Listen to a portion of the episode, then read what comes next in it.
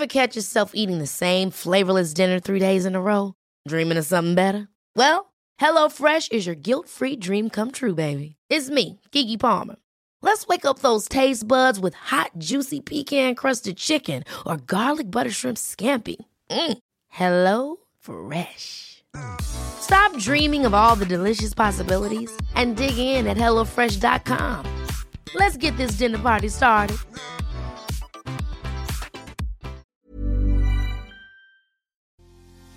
El sexo es pasión, es energía, es diversión, es comunicación, es placer, pero también hay personas que en el sexo tienen o sienten ansiedad, así como lo escuchas. El sexo para algunas personas genera ansiedad y hoy tenemos una invitada especial que nos va a explicar el cómo y el por qué. Así que por favor ponte cómodo, ponte cómoda porque ya estás en terapia. Hola, ¿qué tal? Gracias por estar acá como todos los lunes en un nuevo episodio de En Terapia. El día de hoy tenemos una invitada muy especial sobre un tema que habían mencionado bastante, que es el hecho de la ansiedad sexual. Hoy está con nosotros Leisa Puentes, psicoterapeuta, especialista en salud sexual, terapeuta de parejas y demás cosas desde Colombia. Gracias, Leisa, por aceptar la invitación. ¿Cómo estás? Roberto, feliz. Pues es un honor y una ilusión inmensa estar aquí contigo en tu podcast que lo seguía desde mucho antes de que tú supieras que yo existía, yo ya era tu fan. No, me da mucho, mucho gusto que estés por acá y, y sobre todo porque este es un tema que no se habla. O sea, hay personas que lo viven, que lo sienten, pero ni al amigo ni a la amiga le comentan que sienten un miedo o que sienten una vergüenza. No lo llaman como ansiedad, pero es como siento un miedo, siento una vergüenza, siento un no sé qué cada vez que me dicen ponte guapa, ponte guapo, porque hoy en la noche vamos a estar juntos, ¿no? Entonces, ¿qué es esto de la ansiedad, eh, ansiedad sexual? ¿Existe la ansiedad sexual? Pero por supuesto que existe y no solamente existe, sino que como tú lo acabas de decir, no se habla porque tristemente de la sexualidad no se habla desde el concepto de salud como debería ser, sino que cuando hablamos de sexo hablamos es como de cosas graciosas, de la burla, de poder decir cosas que escondan realmente lo que nos ocurre. Entonces, claro que existe la ansiedad sexual, de la misma manera que existe ansiedad generalizada o, ansiedad por situaciones específicas, existe ansiedad sexual mucho más común. Y de hecho te tengo que decir que todos, absolutamente todas y todos hemos sufrido de ansiedad sexual en algún momento de nuestra vida. Ah, oye, pero a mí me causa mucho conflicto porque la sociedad de hoy piensa que, que, somos personitas de cristal y que todo nos preocupa y que todo nos derrumba y, y y que probablemente esto de sentir ansiedad sexual, que ahorita dijiste todos lo hemos sentido en algún momento, eso ha de ser, está mal, debe ser como una enfermedad, no, no deberías de sentirlo, porque supone que es puro placer, ¿no? Sí, bueno, digamos que mm, tú y yo como terapeutas sabemos que cierto nivel de ansiedad es normal, porque a veces nos produce ansiedad saber que vamos tarde para una cita y que no alcanzamos a llegar o que tenemos o que nos vamos a casar y entonces estamos un poco ansiosos. O sea, hay niveles que son normales, digámoslo, pero cuando ya esto empieza a trastornar áreas de tu vida es cuando la ansiedad se vuelve ya un tema patológico. Entonces, en, en, en torno a la sexualidad, por supuesto que tú puedes sentir em, un poco de ansiedad porque es tu primera vez, porque Ah, no sabes eh, cómo va a ser tu desempeño, pero si luego ya te relajas, disfrutas y pasas bomba, pues no hay problema. El tema es cuando esto ya empieza a afectar generalmente todas tus relaciones sexuales con otras personas e incluso en tu mismo autoerotismo. A ver, si lo entendí bien, una cosa es una ansiedad como una emoción y otra cosa ya es una ansiedad como un conflicto o un problema que me permite, que no me permite disfrutar. Para, para que todos nos queden claro, porque si no, luego todos nos vamos a poner así como bien chukis en la cabeza de, ah, entonces tengo ansiedad. O sea, puedo sentir ansiedad porque es mi primera vez y no sé cómo usar un condón, por ejemplo. O no se vaya a romper. O, y luego si no lo abro, eh, ahí puedo sentir ansiedad, más no necesariamente tiene que ser un problema, ¿cierto? Claro, digamos que la palabra que suele utilizar la gente es nerviosismo, ¿no? Puedes estar nervioso o nerviosa. Realmente esta no es una palabra que desde, desde lo terapéutico, desde los criterios utilicemos, entonces, por eso me refiero a ella como un grado de ansiedad mínimo que es, como lo natural. Pero así tal cual tú lo acabas de decir. E, entonces, ahora sí, ya para que nos quede todavía mucho más claro, cuando hablamos de un problema de ansiedad sexual, ¿nos referimos a qué? Bueno, entonces vamos a iniciar definiendo la ansiedad como un estado mental de prevención sobre algo que va a ocurrir en el futuro y que tiene repercusiones físicas. Esto es como el contexto general de lo que es la ansiedad, es esa preocupación o prevención sobre el futuro. En lo sexual aplica la misma definición y te da mm, una preocupación excesiva por tu desempeño sexual que te va a bloquear y te va a impedir conectarte con el momento y va a afectar el buen funcionamiento de los órganos que tienen que ver con la sexualidad. A ver, yo tengo muchas dudas con esto. Porque, como dijimos ahorita, hay una diferencia entre un nerviosismo slash ansiedad que pudiéramos llegar a sentir y ahora sí un conflicto. Por ejemplo, a mí me preocupa mucho el que vaya a obtener un lugar en el motel, porque no vaya a ser que esté ocupado o me preocupa muchísimo no traer los calcetines rotos, porque imagínate que me ando desnudando y traigo los calcetines rotos y qué pena. O sea, ese tipo de cosas ahí lo podemos ver como algo natural, normal del ser humano, pero ¿qué cosas ya no serían comunes? Bueno, mira, ahí estaríamos hablando básicamente de las causas que me producen la ansiedad. Entonces ya no son los calcetines rotos, sino un complejo físico. Y esto tiene mucho de ancho y de alto, Roberto, porque como recibimos tanta información sobre la forma como tienen que ser los cuerpos en la sexualidad, y aquí necesariamente tengo que hablar de la pornografía.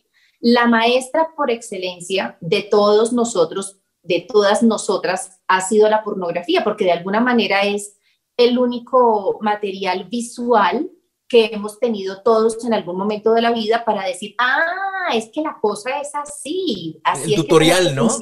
Claro, esos han sido nuestros tutoriales. Y nosotras, las mujeres, no es que hayamos consumido mucha pornografía en la adolescencia, especialmente en generaciones anteriores, pero la información la obtenemos o la obteníamos o la obtuvimos a través de ustedes que fueron los, nuestros compañeros sexuales. Entonces, a partir de ahí, todos en últimas resultamos permeados por toda esta información.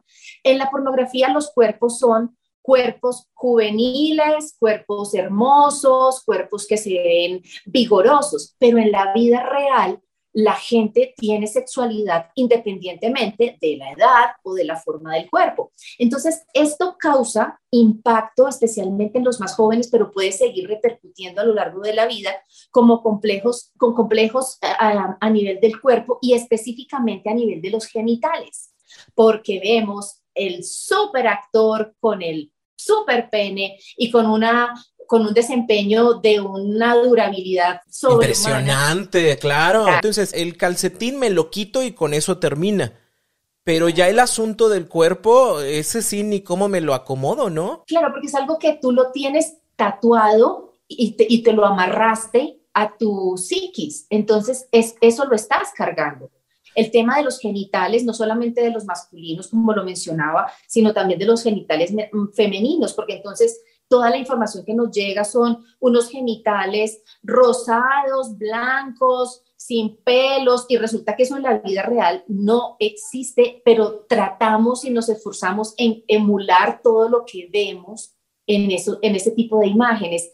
Y eso, por supuesto, va a hacer que ah, de, a algunas personas, para algunas personas, sea más fuerte y generen cierto tipo de complejos físicos que no van a venir bien a la hora de que tú puedas soltarte y relajarte y disfrutar del cuerpo que te está permitiendo eh, acceder a, él o a ella y de tu propio cuerpo y de tu propia sexualidad. Por eso a veces apago luego, luego, eh, eh, por eso, disculpe, a veces apago luego, luego el foco. Claro, eso es muy común. Personas que prefieren hacer el amor, tener sexualidad eh, a oscuras o donde no se Pero pues oscuras total, o sea, que no me veas.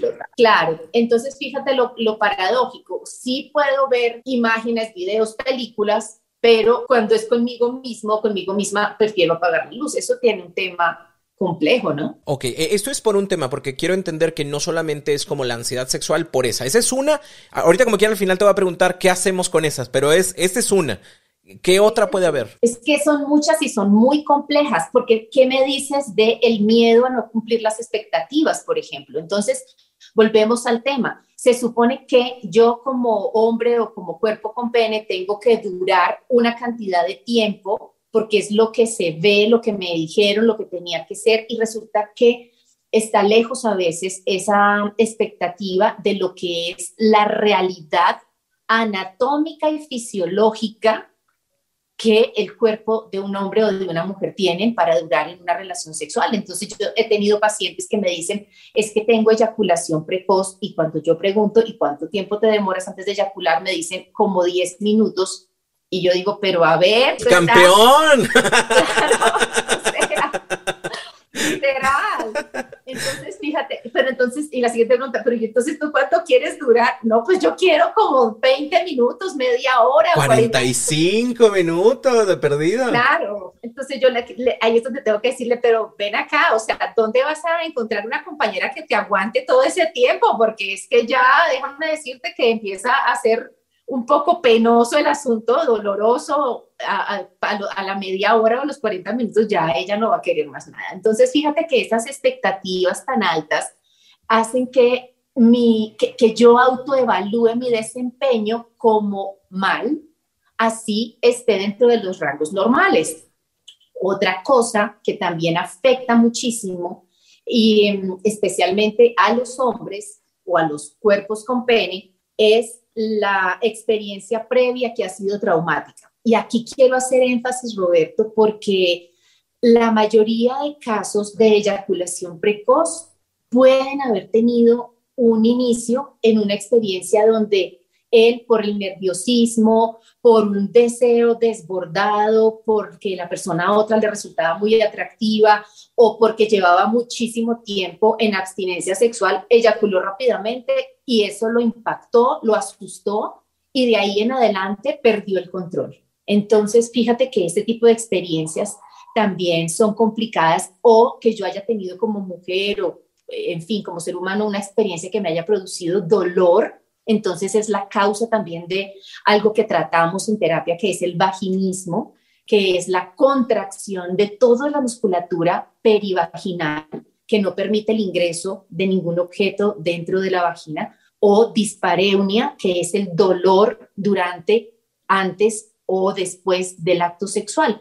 Entonces, fíjate que si hay dolor, pues qué otra cosa me puede producir a mí ansiedad, sino la expectativa de que vuelva a pasar y cada vez que yo me vea a portas de una relación sexual, voy a pensar, miércale, me va a doler o miércale, no se me va a parar o voy a terminar muy rápido. Esto genera muchísima ansiedad. además es, es como si quedara una etiqueta ya puesta para nosotros por una ocasión. Claro, y es que tú sabes que para nosotros como seres humanos etiquetarnos es así, rapidito lo hacemos rapidito decimos, soy depresivo o soy, o, soy obsesivo o siempre nos etiquetamos muy rápido porque el cerebro se adhiere a definiciones que vamos escuchando por ahí. Y de hecho, mira que cuando hablamos a veces, por ejemplo, de temáticas generales como heridas de abandono, heridas de rechazo, heridas de, de, de cualquier tipo, uno se va identificando, ay, esa es la mía ay, no, es terrible, estoy, estoy mal. Y por eso soy como soy, ¿no? Y así se Claro, desde ahí justificamos todo. Estos son efectos psicológicos. Entonces, por supuesto, desde ahí ya nos etiquetamos y empezamos a, hacer, a generar un circuito donde vamos reforzando una y otra vez el mismo problema que nos está aquejando. A ver, a ver si lo entiendo bien. Yo tuve una mala experiencia porque me viene muy rápido, porque no duré lo que quería durar, porque me emocioné y, no sé, me asusté y no se me paró. Y por eso mismo, la próxima ocasión que pueda tener un encuentro sexual o, me quito o me zafo o mejor te digo desde antes, sabes que es que yo me vengo muy rápido y, ya, mi, ya no es placentero el, el momento. Y mira que ni siquiera lo decimos porque sería buenísimo. De hecho, lo vamos a hablar ahorita de las soluciones, lo importante que es poder hablarlo con nuestra pareja, pero nunca lo decimos. Lo que hacemos es lo que tú mencionas, o evitamos o nos metemos, pero remuertos del miedo y ya de entrada pues estamos en unas condiciones cerebrales y fisiológicas si nosotros estamos en modo, con el modo temor activado, que es la ansiedad sexual en últimas, porque tú sabes que la emoción base de la ansiedad en general es el miedo, así como la emoción base de la depresión es la tristeza. Entonces, cuando nosotros tenemos miedo a que algo ocurra, porque todo lo que nos pone ansiosos es lo que va a ocurrir en el futuro. Esto nos genera temor. Si yo entro a una relación sexual en modo temor, que es el equivalente al modo ansiedad, no voy a disfrutar. Y mis, y mis órganos pues van a estar, ¿qué le dice mi cerebro al cuerpo? Oh, Leisa está asustada, no sabemos qué es, pero algo la está atemorizando, ella está sudando, porque aquí hay que hablar también de los síntomas, entonces puedes estar temblando, puedes tener resequedad en la boca, puedes tener sudoración, taquicardia, opresión en el pecho, etcétera, porque obviamente todo lo mental se hace físico. Entonces mi cerebro que dice, Leisa se le secó la boca, está temblando, está en una situación de amenaza, ¿quién va a lubricar en una situación de amenaza? ¿Quién va a tener una erección en una situación de amenaza? Si el cerebro está es alerta para mandar sangre, flujo sanguíneo a los músculos de las piernas para poder salir corriendo de esto que me está amenazando. Entonces, fíjate que todo es un circuito desde lo psicológico, que, es como yo filtro la información en mi cerebro y tiene una respuesta sexual, una, perdóname, una respuesta anatómica que afecta a lo sexual, bien sea con la pérdida de la erección, con la pérdida de la lubricación o con la anorgasmia, por ejemplo. Leisa, es que tú me estás diciendo que entonces no, no, tenemos un botoncito que se enciende y ya estamos excitados y ya estamos dispuestos a tener una relación sexual placentera. O sea, hay, hay un sinfín de cosas alrededor de nosotros, tanto físicas como emocionales, como de pensamientos que influyen al momento en donde nos vamos a la cama. Total, así es. O sea, el botón sí lo tengo, Roberto. El botón sí lo tienes. Pero no nomás lo subo y ya.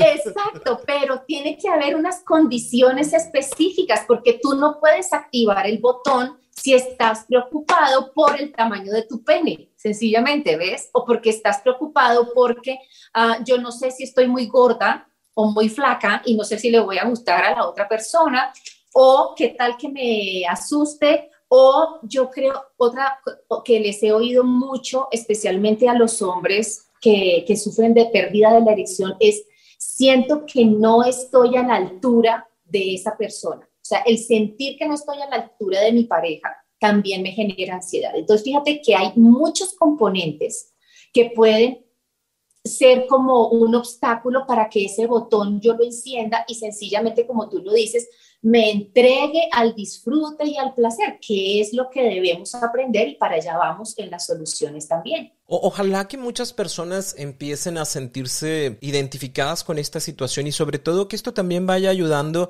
a que no lo veamos como una situación plenamente negativa. O sea, es algo que se puede mejorar, es algo que podemos empezar a cambiar eh, pero que es importante que nosotros vayamos identificando este tipo de situaciones. E, e, esto nos lleva a pensar al, en, las causas. Quiero pensar que mucho tiene que ver con el pensamiento, pero, pero por ejemplo, una persona que anteriormente eh, lamentablemente sufrió algún abuso sexual en su infancia o en su adolescencia, puede generar directamente una ansiedad sexual? O sea, es una obligación a alguien que en algún momento le pasó eh, una violación o un abuso sexual automáticamente tiene que sentir ansiedad la próxima ocasión que tenga un encuentro sexual? No es una norma general porque tú sabes que cada cerebro filtra las experiencias de una manera diferente y cada ser humano tiene unas herramientas emocionales distintas para poder eh, responder a la situación estresante que le haya ocurrido. Entonces, no quiere decir que todos los seres humanos que hayan sufrido un abuso o una violación sexual vayan a, terminar con ansiedad sexual. Pero sí lo que puede pasar es que si esa persona no tuvo los elementos emocionales, el apoyo, la ayuda para poderlo gestionar, obviamente sí se puede dar una sensación de angustia durante o previa a la relación sexual o durante y pues bloquear definitivamente la capacidad de relajarse y de sentir placer, que es el, regalo que tiene nuestra sexualidad humana más allá de lo reproductivo. Una persona que tiene ansiedad sexual es una persona que sí puede estar en un encuentro sexual, más no disfrutarlo. Totalmente, y mira que me haces pensar en estas, mm, especialmente en mujeres, que me refieren eh, o sea, la causa de su ansiedad sexual por la presión de su pareja. Cuando yo no quiero tener sexo, pero siento que se lo debo dar a mi pareja, entonces termino como accediendo por presión. Esto hace que, como tú lo, que, como tú lo mencionas, yo esté en ansiedad, estoy teniendo la relación sexual, pero realmente no la estoy disfrutando. Y esto me lleva a, una, a algo que es tan importante y que yo quiero dejárselo aquí a tus oyentes, Roberto, y es una vagina puede ah, lubricar aún sin estar excitada. Entonces, no quiere decir que porque tu vagina lubrique o porque tú lubriques, es que necesariamente estás excitada y vas a responder al, estímulo de, de, orgasmo y todo esto, o lo vas a disfrutar. No, yo lo comparo con si a ti te pinchan un ojo, tu ojo va a lacrimear, pero no quiere decir que tú estés llorando. Puede esta mujer que tenga ansiedad por presión, eh, lubricar porque hay estímulo de los eh, órganos anatómicos que le van a llevar a una lubricación, pero de ninguna manera su cerebro está conectado con el momento y por supuesto no lo va a disfrutar. Pero yo sentí que sí porque estaba lubricando, ¿no? Claro, entonces, ¿quién sintió que sí? La pareja, el hombre. Sí, yo hombre sentí que sí. Claro, porque es que mira que vemos tanta información que no está soportada desde lo académico y desde, desde los estudios. Entonces tú te cansas de ver un meme que yo digo, Dios mío, la gente que ve esto se hace perdóname lo que voy a decir, pero te lo voy a decir en perfecto colombiano, se hace un pajazo mental pensando que efectivamente la mujer la pasó bomba y el meme es, ah, los gemidos pueden mentir, pero la, la lubricación o la humedad nunca miente. Esto es totalmente falso. La humedad no es un indicador de que una mujer esté disfrutando de la relación sexual ella puede estar lubricando porque su cuerpo es un cuerpo sano y responde a, los estímulos táctiles, pero su cerebro, su mente puede estar desconectada del momento. O sea, te lo pongo así de sencillo. Hay casos de violaciones donde las mujeres refieren que durante la violación incluso pudieron tener un orgasmo o lubricaron impresionantemente o tuvieron un squirt, pero es por el estímulo físico pero no quiere decir que es que ellas pues la estaban pasando bomba, no. ¿Me hago entender? Sí, sí, sí. Ahora, ¿qué otra cosa puedo hacer yo para poder eh, discernir si lo que me pasa es un asunto del momento o ya es algo que pudiéramos, a lo mejor no declarar, porque eso tendría que hacerlo un psicoterapeuta, un sexólogo con nosotros, pero sí decir, oye, ¿sabes que tengo un problema posible de ansiedad sexual? ¿Cómo me doy cuenta yo? Bueno, mira, esto lo vamos a enmarcar en, en, las soluciones. Entonces, porque lo que tú dices es lo primero que hay que hacer, es identificar con claridad qué es lo que me está pasando. ¿Cómo diagnosticas esto? Porque sencillamente la ansiedad te está inhibiendo tu capacidad de disfrutar el sexo. Ese es el indicador. O sea, si yo ya, si a mí me pasa una vez, yo, ok, me pasó una vez, estoy desconectada, algo me está preocupando, lo que sea. Me pasa dos veces, ok, debo mirar qué es lo que hay.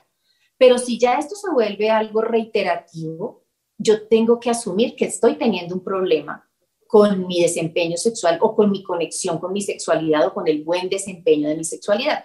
Entonces, si yo siento que hay alguno de los síntomas, de, em, de las manifestaciones físicas que mencioné antes, temblor, eh, resequedad de la lengua, eh, no sé, angustia en general, frente a la, a la relación sexual, yo puedo decir, chispas, esto ya no es nerviosismo por los calcetines rotos, esto ya es algo que va más allá y que me está sobrepasando. Entonces, los elementos para que tú misma o tú mismo lo manejes es identificar claramente qué es lo que me asusta.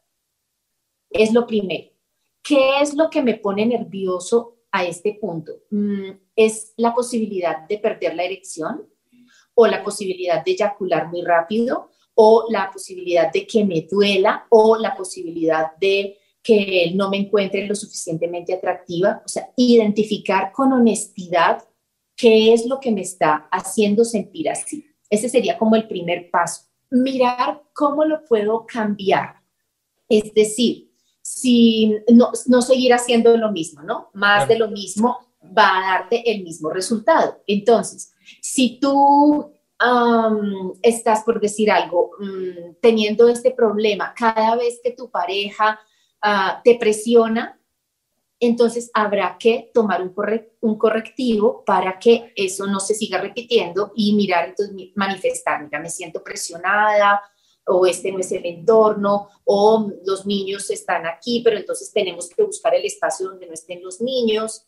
Cada, cada pareja con su, con su tema, pero el asunto es poder indagar qué puedo hacer para hacerlo diferente. A ver, yo ya me di cuenta, traigo una imagínatelo así. Pues sí se me salen los gorditos, ¿no? Y yo veo que mi pareja sigue a muchas personas eh, que se ponen bikinis y super mega cuerpazos y les da like. Es más, hasta les pone, está súper guapísima y demás, ¿no? Y cuando vamos a tener una relación sexual, yo te lo juro que le veo los ojos que me está viendo mi cuerpo y me siento juzgado, juzgada. Eh, eh, ya lo identifiqué. ¿Qué, ¿Qué, puedo hacer con eso? ¿Le digo que ya no siga las monas o, o qué, o qué hago?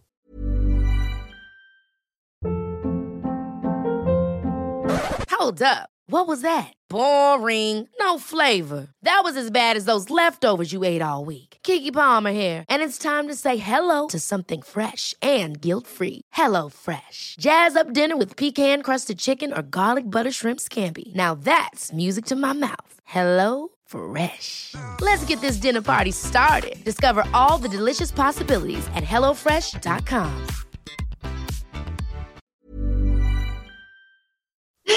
Ay, me alegra tanto que hayas puesto ese ejemplo, Roberto, porque es tan usual que nosotras las mujeres nos sintamos comparadas y que eso afecte nuestra capacidad de conexión con nuestra pareja. Entonces, la solución para esto es hablar nosotros como seres humanos es preciso que entendamos que en una relación de pareja que se dé de manera saludable, el exponer mis emociones es totalmente no solo válido, sino saludable y necesario. Entonces yo puedo hablar sobre eso. Mira, a mí me hace sentir juzgada, comparada, que tú estés haciendo ese tipo de conductas y al momento de la intimidad es la razón por la cual yo no me siento conectada. O sea, tú lo pones sobre la mesa, lo sacas y entre las dos personas llegarán a un acuerdo. El otro dirá sus razones, no, pero yo no estoy comparando o, no sé, lo que le vaya a decir. Y cada quien elegirá qué, qué camino tomar, ¿no? Porque si definitivamente para mí es muy importante la sexualidad, pero mi pareja no quiere dejar de hacer este tipo de conductas porque él no, él no lo siente agresivo, pero yo sí lo siento agresivo, pues habrá que llegar a un punto de acuerdo, pues es que en pareja todo es negociación. Y mirar qué tanto cede cada parte de la pareja. Pero, pero yo no los conozco, yo, yo ni las conozco, Leisa. O sea, les, do, les doy me encorazona y les escribo cosas bonitas, pero tú crees que lo van a leer en así, pues, ¿cuántas personas no les escriben? Si vamos poniendo estas defensas, hay posibilidad para mí de manera individual de ir construyendo una mayor seguridad para que esto ya no me suceda en un futuro? Claro, si definitivamente para ti esa es la opción, ok, yo me tengo que construir como una persona más segura porque es, es mi autoevaluación. Esto me molesta porque yo soy una persona que me acabo de descubrir insegura de mis gorditos y todo esto. Entonces, ¿yo qué voy a hacer con esto? Una de las opciones es, si yo me siento confortable así y no y no quiero salir de mis gorditos, pues entonces tengo que trabajar lo que tú estás diciendo, pues tengo que mirar que entiendo sus razones y me parecerán válidas o definitivamente... No me parecen válidas. No, me las jalo, no me las banco, como dicen los argentinos, y definitivamente me mortifica. Nadie tiene por qué mortificarse en una relación de pareja. Una relación de pareja no da para la mortificación. Entonces, sencillamente, si no hay acuerdo, porque qué pena yo sigo con las monas y la otra dice, pues qué pena yo no me lo banco porque no me gusta y me hace sentir triste, incómoda y me está perturbando fuera de eso la sexualidad, pues ya se tendrá que ver qué se hace ahí. Pero ahí es justamente donde como pareja tenemos que sopesar cuánto nos importa el bienestar de la otra persona. ¿Ves? Entonces, si para mí es vital y nunca voy a dejar de darle like a las monas, pues entonces me vale hongo que tú te mueras de la impresión y que, y que eso te afecte la sexualidad.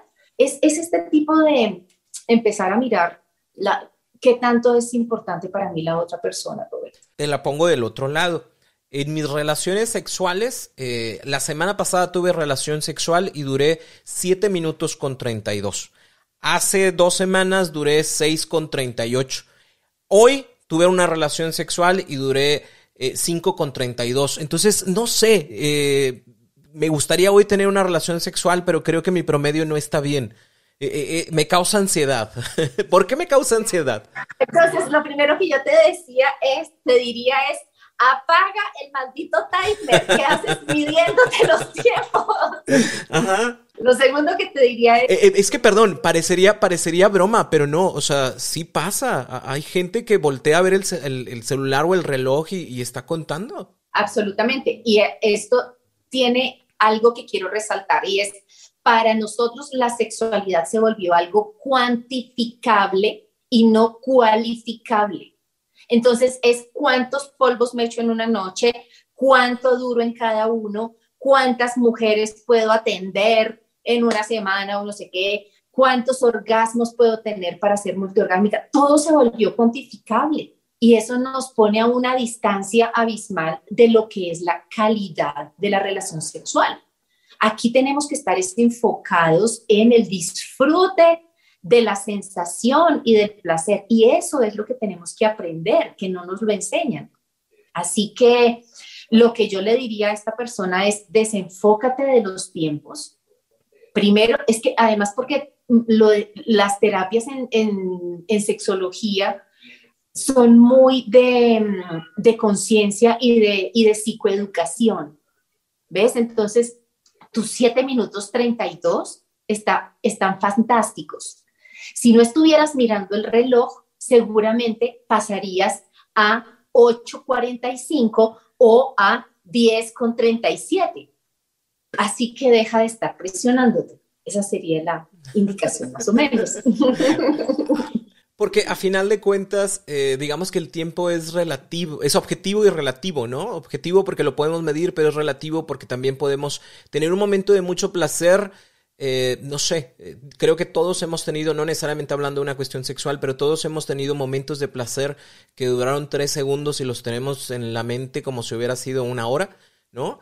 Y tenemos también momentos de, disgusto que, realmente fueron cinco minutos y los tenemos como si fuera toda la vida, ¿no? Mira que cuando hablamos de, de ponerle tiempo a la sexualidad, siempre lo hablamos desde la penetración Entonces, este amigo del, del, cronómetro y de los 7 minutos con 32 segundos. Lo cuenta en el momento en donde entra. Claro, desde la penetración. Pero ¿dónde está el tiempo de placer y de excitación que viviste en el foreplay, o sea, en el juego previo?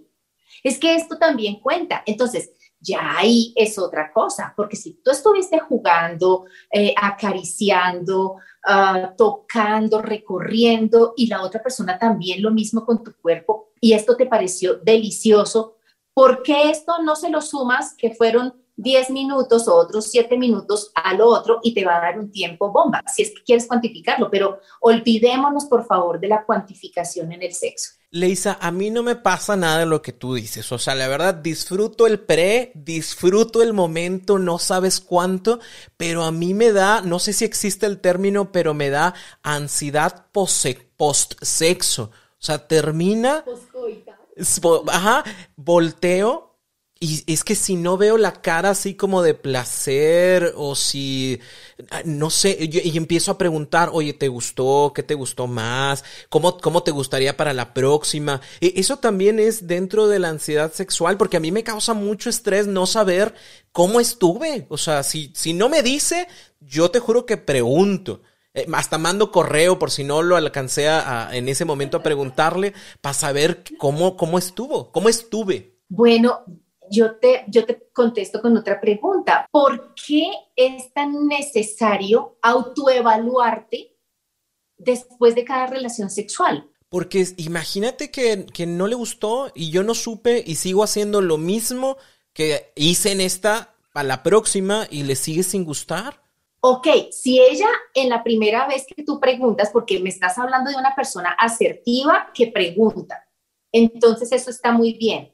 Ah, bueno, no, espérame, no, no, es que yo sí pregunto, pero si me dice que no, la verdad es que me enojo. O sea, ¿te enojas con quién? Pues con mi pareja, ¿cómo que no le gustó? Si no le gustó, ¿por qué no me bajaba desde el minuto dos? Entonces me estaba mintiendo, me estaba mintiendo. Y si me ha mentido esta vez, me puede mentir antes, Leisa. Ok, ¿y cuál es el, la necesidad de saber si lo que ella te está manifestando es verdad o no? Te lo digo así, Roberto. Hay hombres que preguntan, cómo saber si los orgasmos de mi pareja son fingidos o son genuinos. Más o menos en lo, eh, apuntando a lo que tú me estás diciendo, saber si su placer fue genuino o fue fingido. Y lo que yo les contesto es, mi hijito, tú no sabes diferenciar entre un cilantro y un perejil. Ahora vas a saber diferenciar entre un orgasmo fingido y uno verdadero. ¿Cuál es el problema? O sea, si ella está mintiéndote, y te está diciendo, sí, estuviste genial, me encantó, el problema no es tuyo, es de ella. Ella es la que está negándose una sexualidad plena y genuina por estar pensando en complacerte a ti. Ahora, si ella te responde, no, la verdad es que otras veces hemos estado mejor, porque aquí no has estado, porque es que también la sexualidad necesita que yo me haga responsable de mi placer, cada quien es responsable de su placer al 100%. Porque tú puedes ser Nacho Vidal, querido mío, pero si yo estoy desconectada emocionalmente de la relación sexual, tú puedes hacer todo lo que quieras. Para la gente que se quedó como, ¿quién es Nacho Vidal? Vaya, vaya a buscarlo, por favor, a Google. Chicas, se los recomiendo. ok, bueno, pero fíjate que sí, que es que, interesante, ¿no? Porque ah, digo, no, no tiene por qué gustarnos lo mismo. A lo mejor para mí me genera mucho placer, por ejemplo, el, el tener sexo en un lugar público, ¿no? Y para mí es adrenalina pura y sentimiento de placer, pero probablemente para la otra persona no lo es y, también es válido, ¿no? Es como de, güey, nos van a ver, nos van a ver, nos van a ver y, no a todos nos tiene que gustar lo mismo. Totalmente. La, la sexualidad es consentida y aquí hay un juego de palabras, o sea, consentida porque es como de cuando tú mimas, es consentir pero también es consentida en el otro sentido, es que es el acuerdo de las dos partes o de las tres, porque pues si es sexualidad entre tres o entre cuatro, igual tiene que ser lo mismo, el, mismo consenso. Entonces, claro, aquí es donde empieza también a, a adiestrarse esa buena comunicación y esa buena negociación que hacemos en pareja, Roberto. Entonces, tú quieres que lo hagamos en un parque, y yo te digo, bueno, la verdad es que no es lo mío, yo, mm, o sea, y es poner los límites. Entonces, si mi límite definitivamente es, no, yo a un parque no voy a ir contigo, pues tú lo tienes que respetar porque es el mío. Pero yo también tengo que ser responsable y consecuente y evaluar si ese límite yo realmente lo podría transgredir y no me costaría mucho. Entonces yo digo, bueno, pues de pronto voy a probar. O sea, no te digo que esté bien, pero déjame y lo pienso. Porque hay de parques a parques también, ¿no? Claro, sí, depende del parque. Ándale, sí, sí, sí, pero es importante que podamos tener esta, esta, esta plática con nuestra pareja. Ahora, si ya yo ya definí esta parte de sí, estoy viviendo un tema de, de, ansiedad sexual antes, durante o después de mi acto sexual, ¿qué puedo hacer? ¿Qué, ¿Qué, soluciones se pueden plantear? ¿Qué puedo hacer por mi cuenta? ¿Y cuáles son las que ya requieren como una ayuda terapéutica? Bien, vuelvo e insisto. La primera es identificar qué es lo que te está ocasionando la ansiedad. La segunda podría mencionar exponerlo a la persona con la que estoy. Mira, es para, para mis pacientes, por ejemplo, con eyaculación precoz o con disfunción eréctil, que a veces ni siquiera es disfunción eréctil, sencillamente es pérdida de la erección. Ah, uno de los elementos que yo les doy de ayuda es dígalo de entrada, porque cuando tú dices las cosas de entrada, a ti se te relaja la vida si, yo a ti te digo, Roberto, necesito que para mañana me entregues un libro escrito porque soy tu jefe o, el estado de balance de cuenta financiero de la empresa para mañana a las 8 de la mañana y tú dices, pero es que físicamente yo no voy a alcanzar. Si tú a mí me lo dices, jefe, yo no me comprometo, no me da el tiempo. Tú ya salvas tu responsabilidad. Pero si tú te quedas callado y te esperas y no cumples, eso te va a generar muchísima ansiedad. Entonces es lo mismo, si tú de entrada le dices, mira, es que tú me encantas tanto o llevamos tanto tiempo porque estábamos separados y te deseo tanto que lo más posible es, tenme paciencia porque me voy a venir rápido. O estoy teniendo problemas de concentración durante la sexualidad y eventualmente puede pasar que pierda la erección. No te estoy diciendo que pase, pero puede pasar. O eh, estoy, me está costando trabajo conectarme, entonces estimúlame mejor, porque si no, no voy a lubricar bien o lubrico, pero no voy a disfrutar. O sea, es hablarlo y esto va a relajar la presión con la que entramos a la sexualidad. Esto me parece fundamental. Otra cosa es vivir cada experiencia sexual despojándonos, dejando en la entrada todo este tema de mi gordo, mi cuerpo, mi no sé qué, si lo puedo dejar porque yo misma sé o yo mismo sé que, que, que, no tiene sentido, entonces yo me relajo y disfruto. No me pongo expectativas, no tengo que mirarlo como un gato y parecer una, eh, una actriz de, de, de, de, película porno. No, no. La sexualidad vivida desde lo genuino, experimentada desde, lo, desde, la, desde la certeza de que voy a disfrutarme esto, se vive de una manera muy diferente que cuando tú entras con todo este poco de este, estereotipos y prototipos que tienes que cumplir porque te distraen de poderte concentrar en tu placer, en tu sentir. Entonces, eso sería básicamente lo que dejaría como indicaciones. Ahora, si ves que, te, que se escala muy rápido, que te sobrepasa, que sigues manteniendo esas sensaciones físicas de angustia, de temblor, de lo que sea, ve a terapia, que hay muchos terapeutas que estamos dispuestos a servir y, y, pues ya, si el asunto es así, pues ya se entregarán herramientas que ayuden a controlar. Si yo quiero iniciar un proceso terapéutico con un sexólogo o una sexóloga, ¿es obligatorio que lleve a mi pareja? No, no es obligatorio, más cuando el trabajo es en equipo, como en cualquier otra situación, es mucho mejor.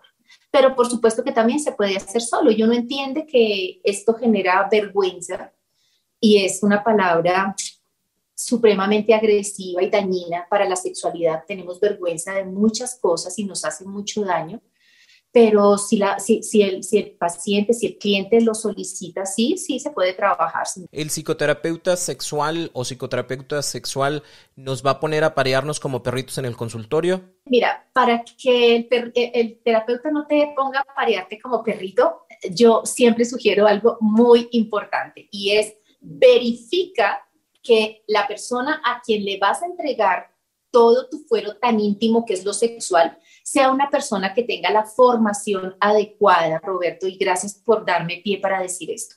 Los, sexólogos mm, somos psicólogos o médicos que hicimos una formación posterior a nuestra formación de pregrado en este tema de salud sexual porque se ve en redes mucha información, muchísimas personas que, que ofrecen ayuda, pero es muy importante saber que la persona sea una persona idónea para que no te pongan a darle como a perrito a tu pareja sin ton ni son y sin que haya un hilo conductor de la terapia que te haga sentido y que te lleve a un objetivo terapéutico. Bien, y este es un punto bien importante porque como bien dices, bueno, ahorita todos queremos hablar de todo y no siempre tenemos el conocimiento de todo y a veces puede llegar a generar eh, incluso ansiedad sexual porque yo veo que esta persona que hace TikToks dice que así debería de ser la sexualidad o que debería hacer esto y esto y esto y esto y, eso realmente en lugar de generar tranquilidad genera más conflicto, ¿no? Y a nosotros como psicoterapeutas, no sé si te pase a ti, nos da más trabajo, ¿sí? O sea, ahora la gente, eh, gracias a Dios, acude más a, psicoterapia, pero porque ya intentó por otros lados que en lugar de dar soluciones, eh, creó otros conflictos y otros problemas. Eh, para mí la sugerencia siempre sería como Ve directamente, o sea, si tienes un conflicto que has notado que por tu cuenta no puedes solucionar y que lo que has hecho en lugar de solucionarlo lo empeora más, pues ve con un psicoterapeuta eh, especializado en lo que quieras, ¿no? Tenemos sexólogos, tenemos tanatólogos, eh, tenemos eh, de, deporte, lo que este te antoje. Hay un psicoterapeuta y creo que te va a ayudar muchísimo a que puedas ir trabajando con este tipo de situaciones y sobre todo a que logres ahora sí los resultados que quieres porque hay una persona profesional desde afuera que observa, acompaña, educa en muchas ocasiones para poder generar estos cambios. Ahora, si nosotros quisiéramos, Leisa, eh, iniciar un proceso terapéutico, ya sea individual, ya sea de pareja o en el tema eh, específico de la sexualidad, ¿dónde te encontramos? ¿Cómo te encontramos? ¿O cómo podemos hacer una cita contigo? La forma más fácil, más directa y más rápida es que me contacten a mi Instagram y de hecho les invito para que me sigan. Yo trato de ser muy responsable con la información que subo. Así la subo en medio de humor, siempre va a ser un humor respetuoso hacia la sexualidad. Sí, está bastante interesante el contenido que tiene Leisa, eh, sobre todo para las personas que pueden llegar a tener este asunto del tema de la ansiedad sexual o también para las personas que no tengan ansiedad sexual y que quieran conocerse más, que quieran aprender más de ustedes mismos. La verdad es que el contenido está bastante interesante y si pueden darse una vuelta, ahí le escriben, me mandó Roberto Rocha y les va a mandar saludos ahí a, a ustedes. Ah, sí, por supuesto que sí. Yo los recibiré aquí con toda la responsabilidad y el cariño. Entonces, sí, cualquier inquietud acerca de temas de pareja, de psicología, de temas, por supuesto, de salud sexual, bienvenidos a mis, a mis redes. Aunque no estén en Colombia. Claro, yo atiendo pacientes en todo el globo, creo que igual que tú, yo atiendo pacientes de habla hispana en Europa, en Australia, en Estados Unidos, en Sudamérica. La verdad es que la virtualidad hizo que el mundo se, esté reunido en una sola sala. Así que donde quiera que esté la necesidad, allá podemos llegar los psicoterapeutas. No hay excusa para iniciar un proceso terapéutico de lo que sea. Volvemos a decirlo, si es de sexualidad, si es de tanatología, si es de un tema muy, muy íntimo y personal, donde sea puedes tener estos espacios. Te agradezco mucho, Leisa, por tu conocimiento, por compartir con nosotros este momento y deseo que esto también le sirva a muchas personas para que identifiquen y le pongan nombre a aquello que sienten, pero que no sabían cómo se llamaba, pero que sí tiene un nombre y ahí está, y, que les sirva. Eh, ¿Qué nos dejas como último, Leisa? ¿Algo que quieras aportar? Claro que sí. Primero, darte las gracias por el espacio. Todas las plataformas que sean para hablar acerca de una sexualidad responsable y de una forma con altura acerca de la sexualidad. Yo las agradezco muchísimo. Y pues eh, les dejo un mensaje y es, la sexualidad es un regalo para los seres humanos. La podemos disfrutar desde lo cerebral y a conciencia y el placer es un derecho que nos corresponde. Así que aprendamos cómo hacernos dueños y dueñas de este derecho y poderlo disfrutar. Qué bonito. Muchas, muchas, muchas gracias, Leisa, por estar por acá. Eternamente agradecido por compartir tu conocimiento con nosotros. Y a todas las personas que nos escuchan, gracias también por estar por acá, por darse esa oportunidad de crecer, de conocer y de hacer cambios para su vida. Nos escuchamos primeramente Dios el próximo jueves en el jueves de preguntas y el próximo lunes en un nuevo episodio de En Terapia.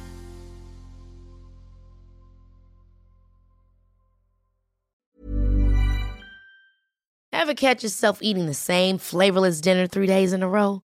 Dreaming of something better? Well, HelloFresh is your guilt-free dream come true, baby. It's me, Kiki Palmer. Let's wake up those taste buds with hot, juicy pecan crusted chicken or garlic butter shrimp scampi. Mm. Hello Fresh. Stop dreaming of all the delicious possibilities and dig in at HelloFresh.com. Let's get this dinner party started.